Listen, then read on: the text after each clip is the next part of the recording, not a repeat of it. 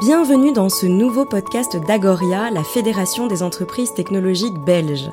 Aujourd'hui, avec notre invité, nous allons parler de développement durable dans les entreprises et surtout de la nouvelle obligation pour certaines d'entre elles de rendre des comptes sur ce qu'elles font ou pas en matière de durabilité. C'est le fameux rapport sur le développement durable. Avant de nous plonger dans le vif du sujet avec notre invité, prenons un moment pour comprendre le paysage actuel. L'Europe, comme vous le savez, est en plein mouvement. Avec le pacte vert européen, l'objectif est clair atteindre la neutralité climatique d'ici 2050. Cette ambition, bien que noble, impose des défis majeurs à nos entreprises. Et pour garantir que nous sommes sur la bonne voie, la transparence est de mise. C'est dans cette optique que la nouvelle directive sur la publication d'informations en matière de durabilité a vu le jour. Cette directive exige des entreprises qu'elles fournissent un rapport détaillé sur leurs réalisations en matière d'environnement, social et gouvernance, communément appelé ESG. Allant bien au-delà des simples bilans financiers, les entreprises sont maintenant tenues de rendre compte de leur consommation d'énergie, d'eau, de la diversité en leur sein et même de leurs objectifs à long terme pour un avenir plus vert et inclusif. Vous pouvez consulter une liste complète de ces indicateurs ESG sur le site efrag.org. Mais pourquoi est-ce si crucial? Parce que dans un monde où les consommateurs, les investisseurs et même les employés exigent une responsabilité accrue, comprendre et communiquer comment une entreprise se positionne en matière de durabilité n'est plus une simple option, c'est une nécessité. Alors comment les entreprises belges comme Proximus répondent-elles à cet appel? C'est ce que nous allons découvrir aujourd'hui. Et pour cela, nous avons le plaisir d'accueillir Catherine Bals, qui avec plus de 23 années d'expérience au sein de Proximus Group, elle dirige actuellement le département de durabilité. Catherine, un grand merci d'être avec nous aujourd'hui. Bonjour, c'est un plaisir d'être ici. Alors Catherine, commençons par la base pouvez-vous nous parler de la nouvelle directive sur le reporting de durabilité et pourquoi ben, c'est important pour Proximus de l'avoir réalisée?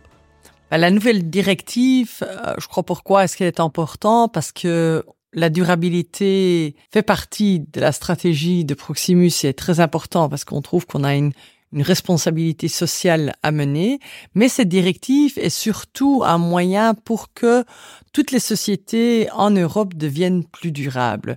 Et donc l'appliquer, ce n'est pas comme souvent les gens le pensent, un tick box en termes de on fait du rapportage, mais c'est plutôt vraiment un outil actif avec lequel on peut devenir en tant que société plus durable.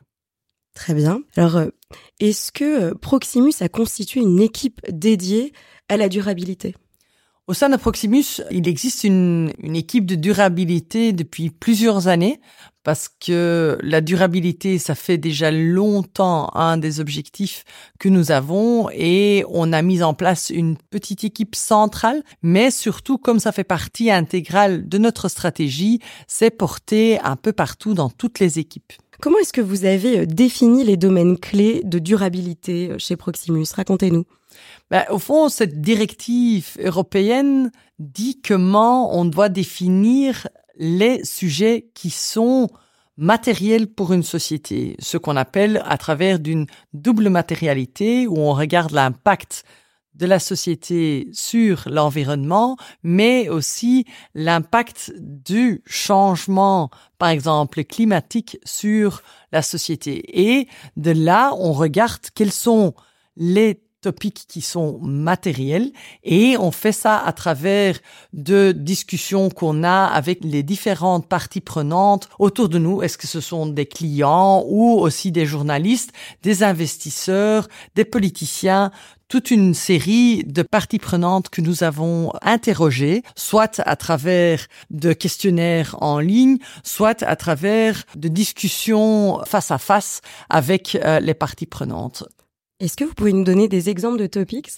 Bien sûr, euh, nous avons fait donc cette, euh, cette analyse de double matérialité et différents topics à travers de l'environnement social et de la gouvernance, le changement climatique par exemple, on touche la circularité, mais on touche aussi nos employés et la manière dont on traite les employés ou encore euh, tout ce qui est cyber security, data privacy, ce sont tous des topics qui sont euh, qui se sont montrés matériels pour nous pour que les auditeurs euh, comprennent bien. Est-ce que vous pouvez revenir sur les, différentes étapes de ce rapport de durabilité? Oui, mais donc euh, au fond, qu'est-ce que la directive dicte? La directive dit qu'il faut d'abord faire une analyse sur ce qui sont les topics qui sont matériels.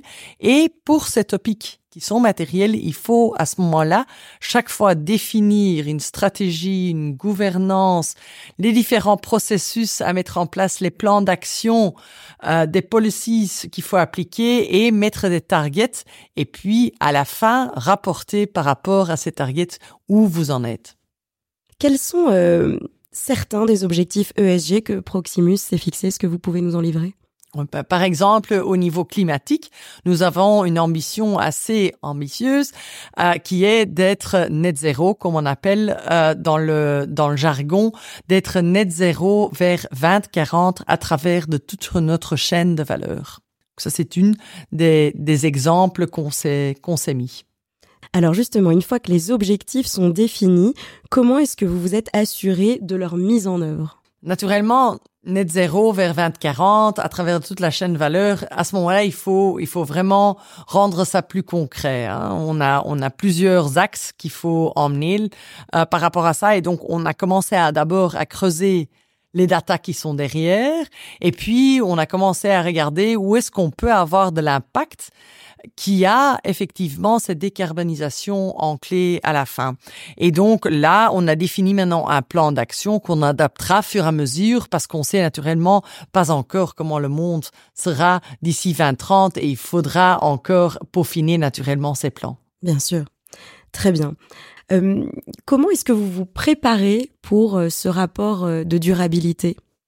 On se prépare de, plusieurs manières parce que c'est assez vaste. Hein. Comme on l'a dit, ça comprend des aspects qui sont environnementaux, sociaux et de gouvernance, mais à plusieurs niveaux. On parle de stratégie, on parle de process, on parle de target. Donc, il y a plusieurs axes à, à effectivement couvrir. Donc, on a d'abord fait cette double matérialité. De cette double matérialité, maintenant, on a regardé, on a fait un gap analysis, on a rentré dans le détail de qu'est-ce qu'on a, qu'est-ce qu'on n'a pas, qu'est-ce qui manque, qu'est-ce qu'on doit établir. Et maintenant, on est sur cette base-là, on est en train d'implémenter, fur et à mesure, les différentes pièces manquantes afin de pouvoir délivrer fin 24 un rapport de durabilité qui sera en ligne avec cette nouvelle directive. Qu'est-ce que vous en pensez, vous, de, ce rapport? Est-ce que vous trouvez que c'est important? Fait, comment, comment, Quelle est votre vision par rapport à ça?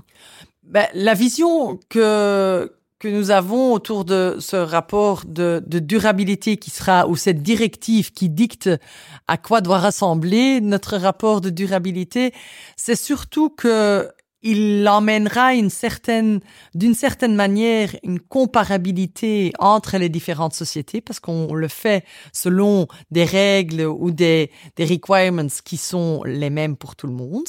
Euh, donc, il, il emmènera un certain niveau de comparabilité et en même temps, ça demande aussi énormément de transparence de société afin que les gens à l'externe et donc les parties prenantes autour de nous se rendent vraiment compte de ce qu'on est en train de faire au niveau de la durabilité. Enfin, pour nos auditeurs qui envisagent de mettre en place euh, leur reporting de durabilité, quels conseils clés aimeriez-vous euh, leur donner basés sur l'expérience de Proximus jusqu'à présent?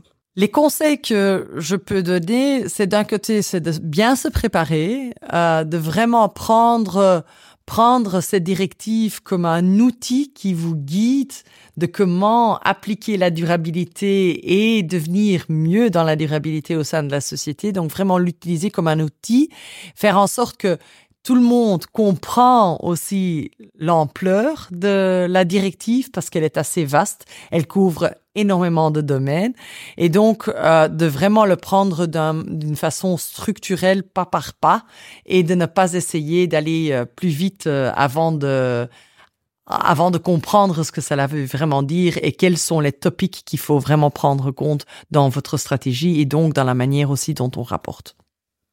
Parfait. Eh bien, merci beaucoup, euh, Catherine, pour ces précieuses euh, informations. Il est clair que la durabilité est une priorité pour Proximus. Et grâce à votre exemple, nous espérons que de nombreuses entreprises emboîteront euh, le pas. Merci de nous avoir rejoints aujourd'hui pour cet épisode, Catherine. Merci à vous de m'avoir. Pour ceux qui souhaitent en savoir plus sur le rapport de durabilité de Proximus, assurez-vous euh, de consulter leur site web. Et pour en savoir davantage sur cette nouvelle obligation de reporting de durabilité, rendez-vous sur www.agoria.be. Nous avons développé tout un éventail de services pour vous aider.